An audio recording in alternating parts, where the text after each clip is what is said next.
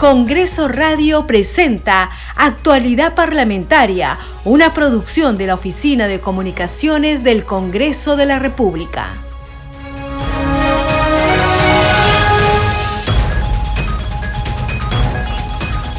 ¿Cómo están? Bienvenidos a su programa Actualidad Parlamentaria. Les saluda Carlos Alvarado y estos son los titulares. El presidente del Congreso de la República, José William, designó al director general parlamentario Javier Ángeles como el nuevo oficial mayor interino del Poder Legislativo tras la renuncia de José Chevasco. William Zapata informó que también aceptó las renuncias de los directores de las áreas de logística, recursos humanos y abastecimiento. Ratificó su disposición de brindar todas las facilidades al Ministerio Público y a la Contraloría para que puedan desarrollar su trabajo de la mejor manera. Declaró que realizó coordinaciones con el organismo supervisor de las contrataciones del Estado, OCE, y este lunes 6 de marzo firmará un convenio para que acompañe los procesos de compra que realiza el Congreso.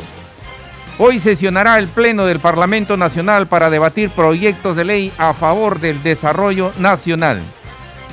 Será la primera sesión plenaria del Congreso correspondiente a la segunda legislatura ordinaria del periodo anual de sesiones 2022-2023.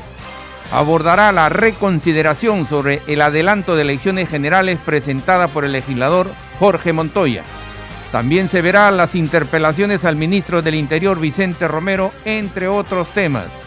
Ante la Comisión de Educación se presentó el ministro del sector Óscar Becerra para informar sobre las acciones de su portafolio a pocos días del inicio del año escolar. Reveló que existe una brecha de infraestructura de 152 mil millones de soles, por lo que resaltó la necesidad de declarar en emergencia la infraestructura educativa en el país para tomar acciones para su reducción. Los parlamentarios Raúl Guamán y Edgar Tello saludaron que el ministro Becerra haya expuesto y denunciado la gran cantidad de consultorías en su cartera. Ante la Comisión de Relaciones Exteriores se presenta la ministra del sector, Ana Cecilia Gervasi. Viene informando sobre las acciones que desarrolla las misiones diplomáticas del Perú en el exterior en relación a la situación política y social de nuestro país. La comisión investigadora sobre presuntas irregularidades de corrupción en las contrataciones de bienes y servicios de salud, MINSA y otros tiene hoy una sesión descentralizada en el auditorio del Consejo Regional 13 Pucallpa, Ucayali.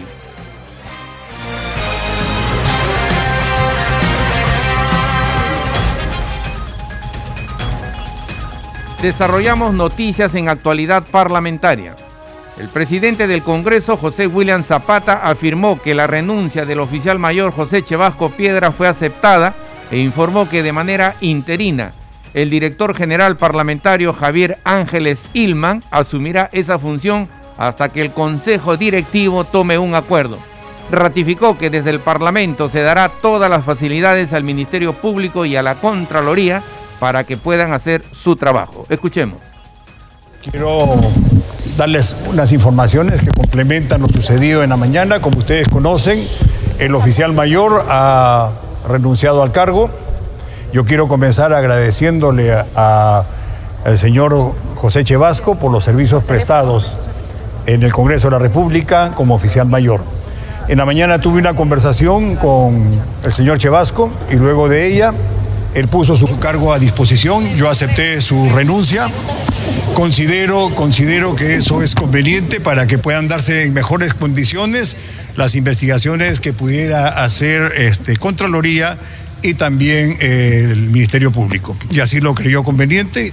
Eh, por otra parte, también quiero poner en su conocimiento de que todos los funcionarios de la Dirección General de Administrativa, la DGA, han puesto sus cargos a disposición y yo he aceptado la renuncia del director de logística, el encargado de abastecimientos y del director de recursos humanos. Por otra parte, eh, el Congreso de la República eh, tiene la, la particular atención de darle todas las facilidades al Ministerio Público, a la Contraloría, para que puedan desarrollar su trabajo de la mejor manera. Eh, también quiero poner en su conocimiento que he nombrado como encargado de oficialía mayor al señor Javier Ángeles, quien se hará cargo del puesto hasta que el día lunes posiblemente el Consejo Directivo lo pueda nombrar oficialmente. Ese es el procedimiento que corresponde hacer. Por otra parte, he hecho coordinaciones con AOCE, con, el, con la presidenta de la OCE, con el objeto que la OCE, eh, luego de que firmemos el día lunes a las 11 de la mañana un convenio, pueda apoyarnos en el acompañamiento y el soporte a los procesos de compra que hace el Congreso de la República. Todo ello con el objeto de que haya transparencia en las funciones administrativas que tiene el Congreso de la República. Antes, en conferencia de prensa, José Chevasco Piedra anunció su renuncia al cargo como oficial mayor del Congreso. Explicó que su demisión se debe a razones de carácter político. Escuchemos. Anunciar mi renuncia al Congreso de la República. A propósito de los acontecimientos periodísticos eh, dados en los últimos días, entiendo que la, mi renuncia al cargo eh, básicamente son por razones de carácter político. Bajo ningún punto de vista eh, están relacionados a los hechos de carácter administrativo. Y esto tiene que ver justamente con la resolución de las diversas presidencias del Congreso sobre delegación de facultades administrativas a las diversas direcciones generales de administración que ha tenido el Congreso. El propósito de poderles mostrar a ustedes estas resoluciones desde el año 2006, es decir, desde hace 22 años, es dejar en claro que el señor presidente del Congreso en ningún momento ha delegado facultades administrativas al actual director general de Administración, el señor Pablo Noriega, quien nos acompaña en el Congreso recién desde hace mes y medio. No.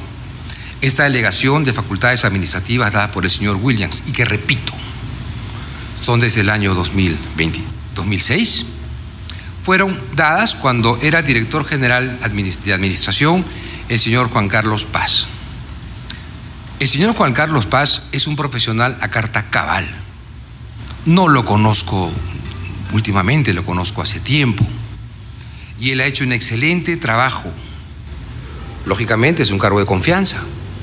Y estoy convencido de que luego que se realicen las investigaciones, sean fiscales, investigaciones del órgano de control interno, se podrá saber de que no ha habido malos procedimientos en el Congreso de la República.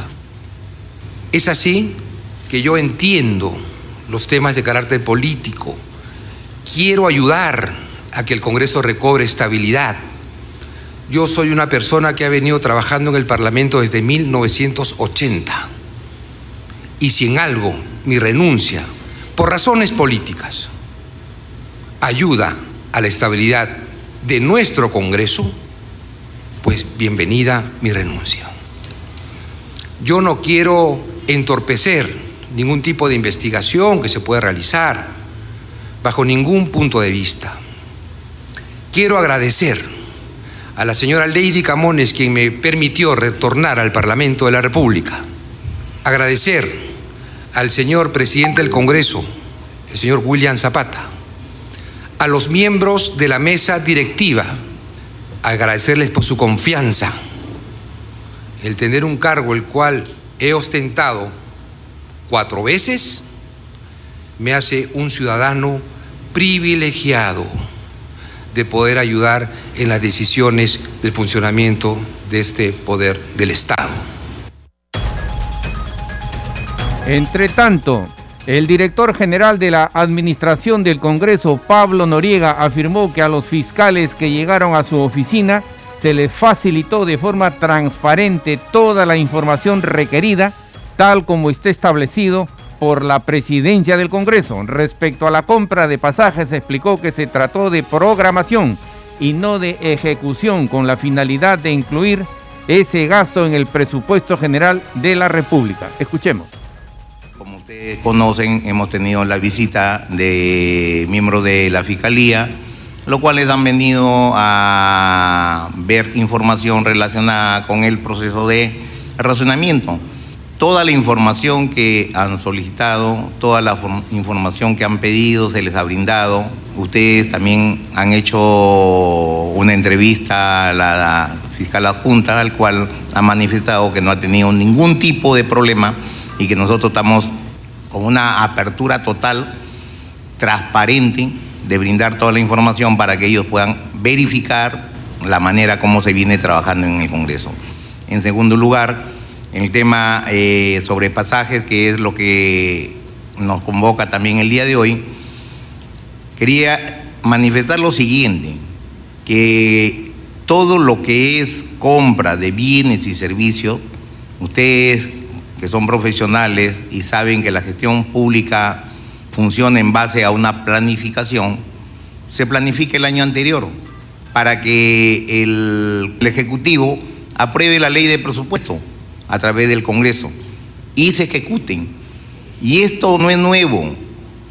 Si bien es cierto, ahora a usted le llaman la atención que haya un contrato con una empresa que se ha verificado, este proceso ha sido eh, monitoreado por el órgano de control institucional sin ningún tipo de observación y el importe es 312 mil. Eso es programación, no es ejecución y no hay solamente, eh, digamos, ciudades, porque no se puede conocer anticipadamente a qué lugares van a viajar en el año siguiente los congresistas. Y si ahora es multianual, nosotros tenemos que hacer un ejercicio tremendo, porque ya tenemos que programar, en, por ejemplo, para el 2024, 2025 y 2026. Poner esa información con países exactos y nombre es imposible pero sí toda entidad pública trata de asegurar que los presupuestos sean asignados para poder cumplir con su función esencial que tiene cada entidad. Es en ese sentido que les puedo decir, por ejemplo, que en el año 2018 el importe fue de 1.300.000, en el año 2019 alrededor de 1.100.000 y en este año se, con esta agencia se ha programado eh, 400 12 mil, de lo cuales a la fecha, y según indica el contrato, se viene pagando eh, no más de 60 mil soles. Y esto no es que se pague eh, antes, se paga después de que se hace una conciliación quien ha viajado y se sigue todas las formalidades que existen en el Congreso para autorizar a un congresista a viajar y dar cumplimiento a las diferentes misiones o tareas que tiene fuera del país. El tercer vicepresidente del Congreso, Alejandro Muñante, saludó el trabajo de la Fiscalía que llegó a las oficinas del Parlamento para recabar información sobre la administración de fondos del legislativo. También explicó el tema relacionado con la compra de pasajes para los parlamentarios. Escuchemos. No se ha comprado los pasajes, lo que pasa es que se hace una contratación y esta contratación se realiza por pagos, eh, digamos, escalonados o progresivos se hace una estimación acorde al año anterior, ¿no? Justamente eh, el año pasado, por ejemplo, hubieron viajes a Francia, hubieron viajes a Estados Unidos, entonces este año se hace una estimación en base a lo anterior para más o menos proyectar el dinero que se estaría gastando. Sin embargo, hasta este momento, estamos ya marzo del año 2023, no se ha gastado esos 300 mil que se dicen. Qué bueno que la Fiscalía realice ese tipo de trabajos. Eh, eh, saludamos las investigaciones. Que haga sus funciones e investigue, porque justamente de las investigaciones se sabrá si realmente existe o no existe una malversación de los fondos. Yo saludo esa disposición de la Fiscalía de venir aquí al Congreso y aquí las puertas van a estar abiertas. Nadie le ha negado ningún tipo de accesibilidad al Ministerio Público, pero así como el Ministerio Público viene aquí a revisar las cuentas, también exhortamos a que lo haga con los diferentes ministerios, donde ya se sabe que son más de 3 mil millones de soles en consultorías cada año, 3 mil millones de soles, y eso tiene que saberse. Se ha visto que hay un festín de consultorías en el MINSA, hay un festín de consultorías en el Minedo, exhorto también al, al Ministerio Público a que realice las diligencias en esos ministerios. Seguimos desarrollando noticias en actualidad parlamentaria. La congresista de Acción Popular, Carol Paredes, manifestó que su bancada siempre propuso adelanto de elecciones, pero con reformas. dijo que se trata de ser responsables por el bien del país. En ese sentido, no votará por seguir improvisando con elecciones apresuradas. Tenemos parte del diálogo que tuvo con nuestra colega Perla Villanueva. Escuchemos. La gran mayoría de la bancada de Acción Popular, nuestra posición ha sido bastante clara y bastante firme. Nosotros en diciembre votamos, vamos al adelanto de elecciones con las reformas. Todos tenemos que ser responsables con nuestro país si realmente queremos a nuestro país. Pero nosotros no vamos a votar. Personalmente yo, yo no voy a votar a un adelanto de elecciones para seguir improvisando en el país como lo que se ha venido proponiendo de aquí a abril, a julio, a diciembre. Eso a mí me parece una total irresponsabilidad. Yo me pregunto y le pregunto a mucha gente que viene asusando, organizando, financiando justamente para el adelanto de elecciones, incluso algunos colegas también que hablan sobre el adelanto de elecciones. ¿Cuánto ha ganado el país con seis, cinco, seis presidentes que pasaron? Un determinado tiempito. ¿Cuánto ha ganado el país con tantos cambios congresales? ¿Cuánto ha perdido el país cuando sus autoridades han tenido que ver cada presidente que pasa y no han podido gestionar sus proyectos? Entonces decimos, seguimos, queremos seguir viviendo la inestabilidad este, interna a nivel de país, queremos seguir viviendo en el caos, queremos seguir viviendo en el conflicto cuando nosotros aquí tenemos una enorme responsabilidad. Y dirán, sí, pues el Congreso no es bien visto, claro, no es bien visto porque nosotros, incluyendo nosotros, como ciudadanos, no sabemos elegir a nuestros representantes. Hoy día nos ilusionamos, mañana nos desilusionamos y luego tiramos la piedra, no, el Ejecutivo y el Legislativo son los responsables. ¿Cuáles serían las reformas, en todo caso, que usted eh, consideraría? Mira, para nosotros el tema de la bicameralidad tiene que darse sí o sí. El tema de la reelección que a mucha gente le hace bulla porque dicen supuestamente es corrupción. Acá tiene la responsabilidad del ciudadano y la ciudadana de elegir a su representante. Si lo reelige, bien, porque ha hecho un buen trabajo. Pero si no lo reelige, ahí está, le está diciendo, sabes que tú no has hecho un buen trabajo. Y el tema también que es importante este, mencionar y que hace muchísima falta a los políticos y políticas, porque muchos de ellos no han llegado a ser este, políticos o representantes de sus pueblos, porque han tenido este, formación política. Otros han llegado a ser, han utilizado a las organizaciones políticas como vientre de alquiler y luego han hecho sus trampolín para ser congresistas, incluso para ser presidente, para ser alcaldes y todo lo demás. Yo creo que acá tenemos que empezar a trabajar el tema de la idoneidad, un corrupto, un este narco, un informar que, que, promueve la informalidad, una persona que este, tiene antecedentes de violación, que es parte de una este, de crimen organizado. y todo eso no pueden ser representantes políticos y todavía ser presidentes, congresistas o alcaldes o gobernadores. Seguimos desarrollando noticias en actualidad parlamentaria. A pocos días del inicio del año escolar, el ministro de Educación, Óscar Becerra, reveló en el Congreso que en su sector existe una brecha de infraestructura de 152 mil millones de soles, lo cual se ha incrementado progresivamente con el transcurrir de los años. En ese sentido, planteó ante la Comisión de Educación la necesidad de declarar en emergencia la infraestructura educativa en el país. Escuchemos. En cuanto a las instituciones en riesgo, cabe señalar que de las, de las alrededor de 30.000 que requieren demolición total o parcial, hay 1.041 instituciones educativas en riesgo inminente de colapso. Eso significa que si ponemos niños ahí el 13 de marzo, el 14 de marzo les puede caer el techo encima, cosa que no podemos permitir, pero tampoco podemos hacer que como maná del cielo nos lluevan los colegios nuevos. El gran desafío para el ingeniero Robles es recuperar estas 1.041 instituciones educativas a lo largo de este año. Los gobiernos regionales y locales han tomado medidas para evitar que los niños ingresen a las aulas que tienen riesgo de colapso y están eh, proporcionando ambientes temporales donde los niños puedan iniciar el año escolar eh, de manera satisfactoria. Y finalmente, eh, tal vez lo más importante eh, a cargo de este sector es que estamos buscando una declaratoria seria de emergencia del sector educación. Como ustedes probablemente recordarán, el año pasado se declaró en emergencia el sector educación mediante un decreto supremo. Una declaratoria por decreto supremo es disculpen la expresión, un saludo a la bandera si no viene con los recursos necesarios para que esto suceda.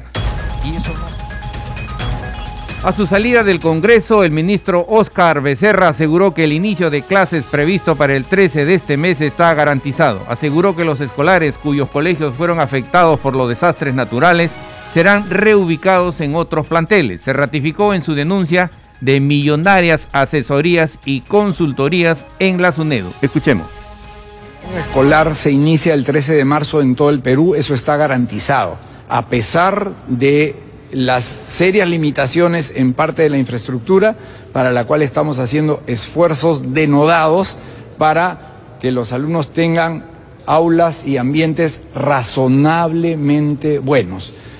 No es lo que deseamos, pero como les expliqué a los señores congresistas, no había un solo material disponible en stock. Hay colegios que han sido arrastrados, como el caso de Secocha, totalmente. No existe el colegio y no existe el pueblo. Entonces, eh, tenemos que, ver y estamos trabajando en conjunto con Defensa Civil para ver dónde están siendo reubicadas esas familias para asegurar que esos niños tengan vacantes en los colegios cercanos al sitio donde están.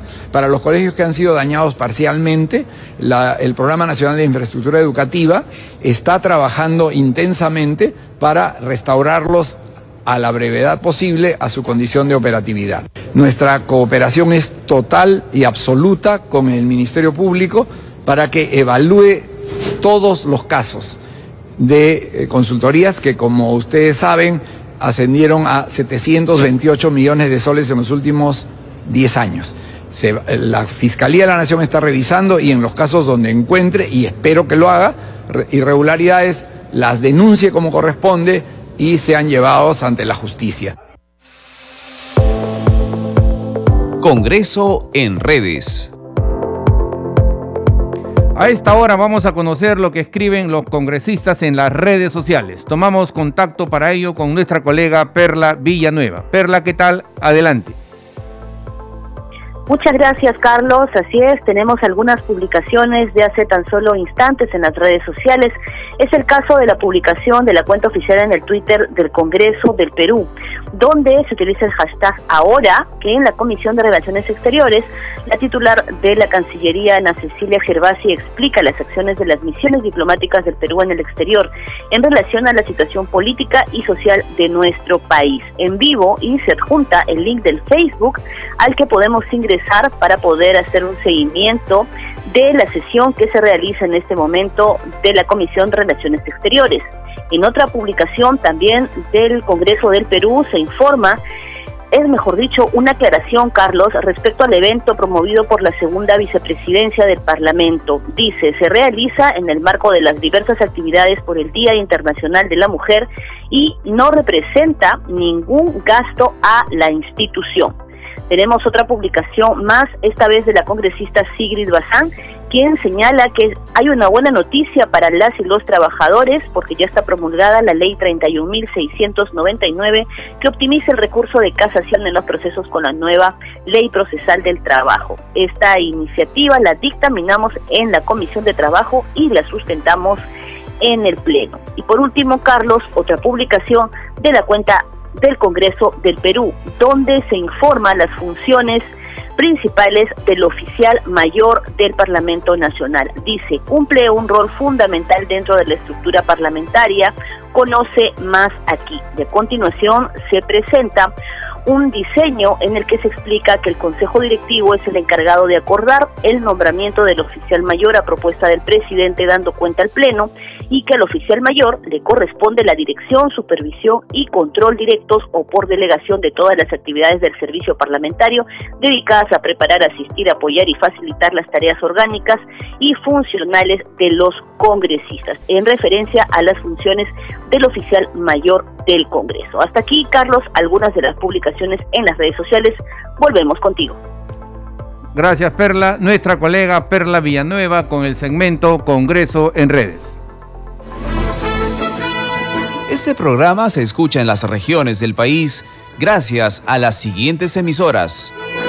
Radio Inca Tropical de Abancaya Purímac, Cinética Radio de Ayacucho, Radio TV Shalom Plus de Tingo María, Radio Las Vegas de Mollendo Arequipa, Radio Star de Mollendo Arequipa, Radio Madre de Dios de Puerto Maldonado, Radio Amazónica de Satipo en Junín, Radio TV Perú de Juliaca Puno, Radio Amistad de Lambayeque, Radio El Pueblo de Ayacucho, Radio Satel Perú de Lampa en Puno, Radio La Voz del Valle de Aplao en Arequipa, Radio Líder de La Unión en Piura, Radio Victoria de Ocros de Huamanga, Ayacucho.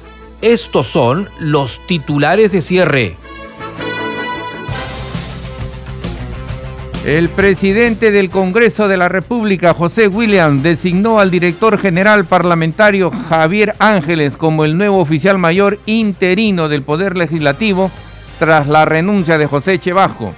William Zapata informó que también aceptó las renuncias de los directores de las áreas de logística, recursos humanos y abastecimiento. Ratificó su disposición de brindar todas las facilidades al Ministerio Público y la Contraloría para que puedan desarrollar su trabajo de la mejor manera. Declaró que realizó coordinaciones con el organismo supervisor de las contrataciones del Estado OCE y este lunes 6 de marzo firmará un convenio para que acompañe los procesos de compra que realiza el Congreso. Hoy sesionará el Pleno del Parlamento Nacional para debatir proyectos de ley a favor del desarrollo nacional. Será la primera sesión plenaria del Congreso correspondiente a la segunda legislatura ordinaria del periodo anual de sesiones 2022-2023. Abordará la reconsideración sobre el adelanto de elecciones generales presentada por el legislador Jorge Montoya. También se verá las interpelaciones al ministro del Interior Vicente Romero, entre otros temas. Ante la Comisión de Educación se presentó el ministro del sector Óscar Becerra, para informar sobre las acciones de su portafolio a pocos días del inicio del año escolar. Ante la Comisión de Relaciones Exteriores se presenta la ministra del sector, Ana Cecilia Gervasi. Viene informando sobre las acciones que desarrollan las misiones diplomáticas del Perú en el exterior en relación a la situación política y social de nuestro país. La Comisión Investigadora sobre presuntas irregularidades de corrupción en las contrataciones de bienes y servicios en e-salud, Minsa y otros, tiene hoy una sesión descentralizada en el auditorio del Consejo Regional 13 en Pucallpa, Ucayali. Hasta aquí las noticias en actualidad parlamentaria. En los controles nos acompañó Franco Roldán. Saludamos a Radio Luz y Sonido de Huánuco, Radio Capullana de Sullana Piura, Radio Sabor Mix 89.9 FM de Quillo Yungay Ancash, Radio Mariela de Canta, Radio Sónica de Ayacucho, Radio Estéreo 1 de Jauja Junín y Radio Acari de Arequipa que retransmiten nuestro programa. Hasta el lunes. Congreso Radio presentó Actualidad Parlamentaria, una producción de la Oficina de Comunicaciones del Congreso de la República.